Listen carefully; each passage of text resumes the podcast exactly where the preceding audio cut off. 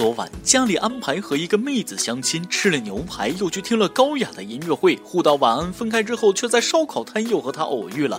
只见他把一整个羊腰子塞进了嘴里，鼓着腮帮子冲着手机嚷：“老铁，双击评论六六六！”吃完分开后寂寞难耐，去洗浴中心逛逛，又见面了。一定是特别的缘分。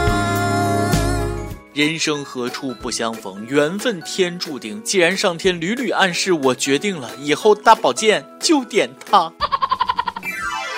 各位听众，大家好，欢迎收听由网易新闻首播的网易轻松一刻，我是酷爱大保健的主持人大波。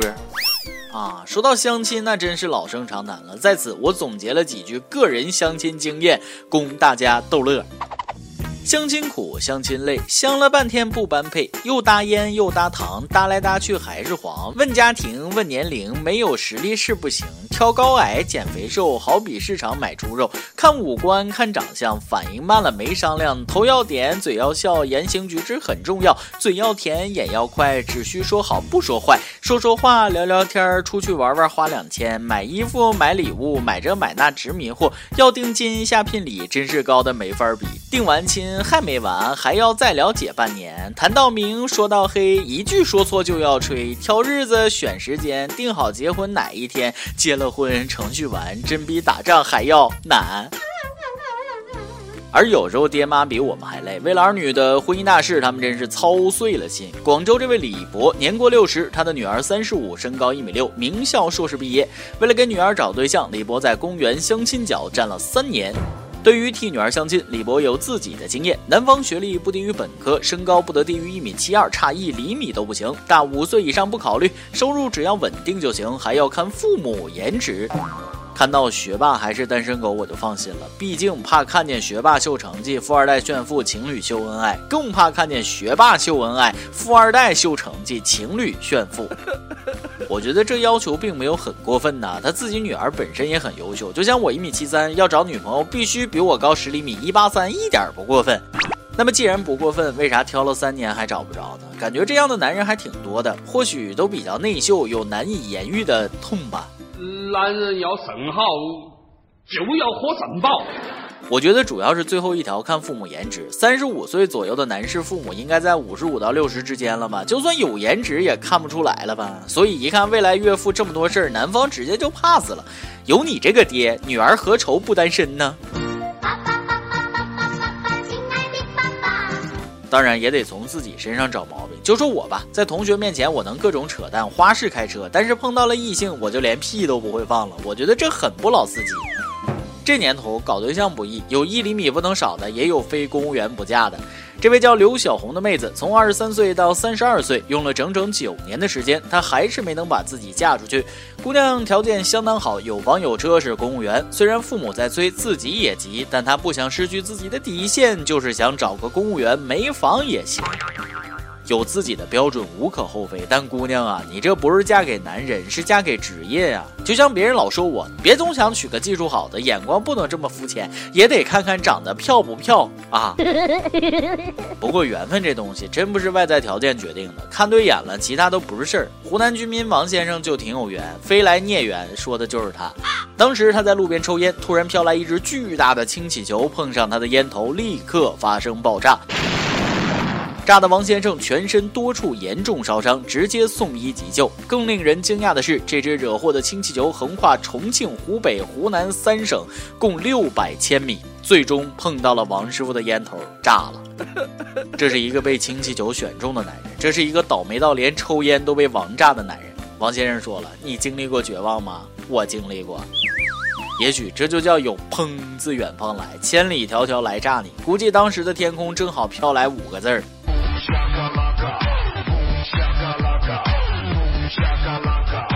不过气球也很难过，本来打算来个环球旅行，这才飞了六百公里就被炸了，上哪儿说理去？气球说了是烟碰我的，烟说了是气球非要靠过来的，真是公说公有理，婆说婆有理。而这个故事也告诉我们，吸烟有害健康，多么生动的吸烟广告啊！就是有点惨。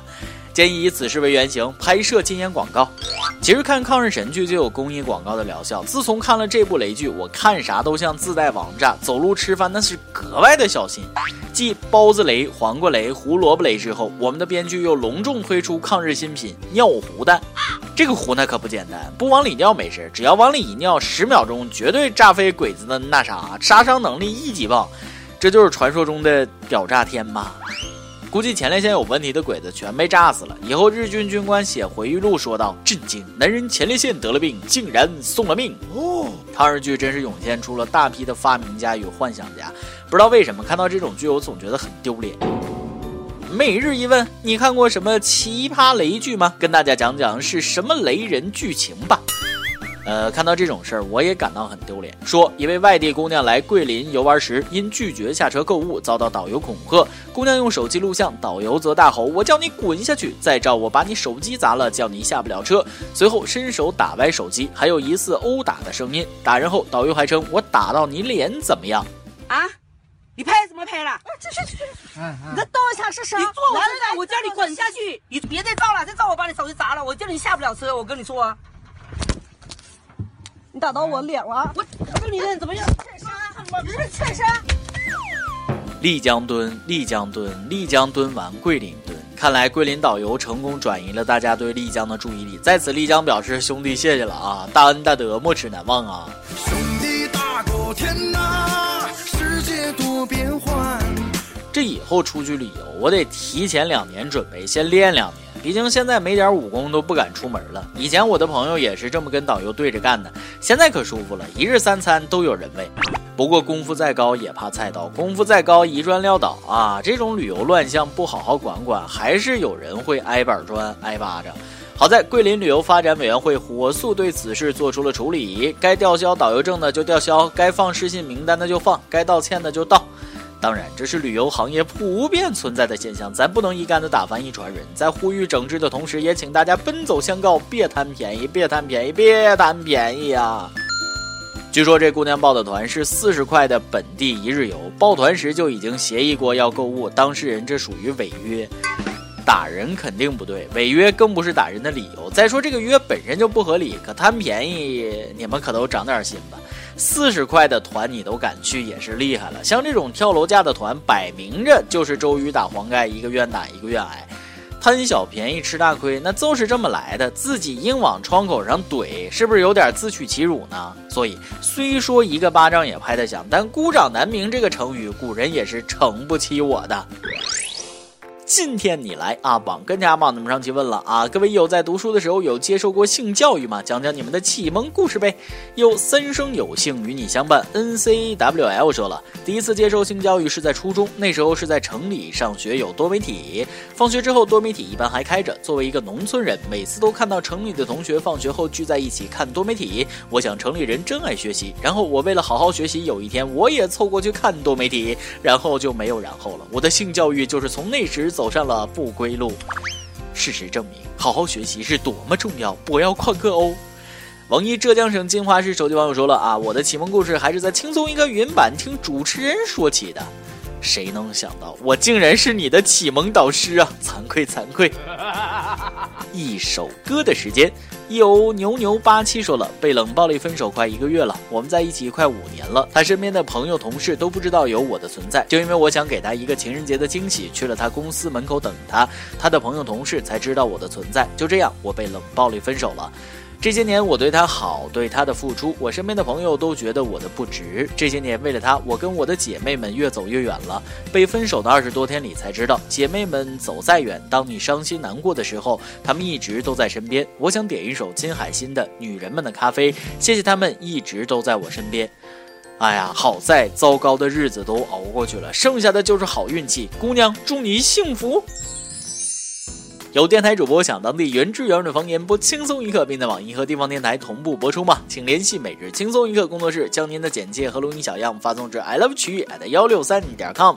以上就是今天的网易轻松一刻，有什么想说，可以到跟帖评论里呼唤主编曲艺和本期小编波霸小梅秋子。对了，曲总监的公众号曲一刀里面有许多私密硬货与你分享，敬请关注。好，我是大波儿，咱们下期再会，拜拜。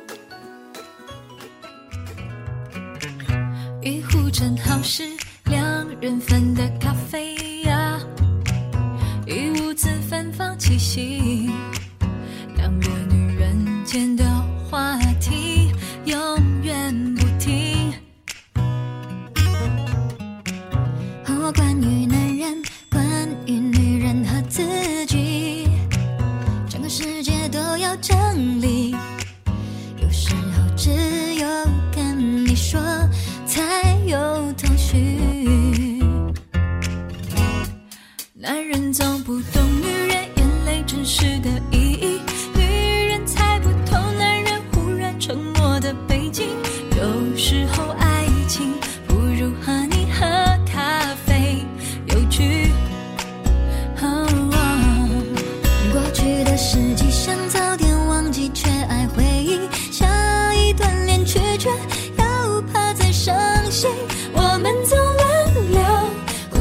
的安慰，彼此打击。信用卡可以买到一季的流星，却买不到真实自己。只有听你说的反击深入我心。就算是小小的竞争，或是在斗气。都不是问题，一杯咖啡的时间。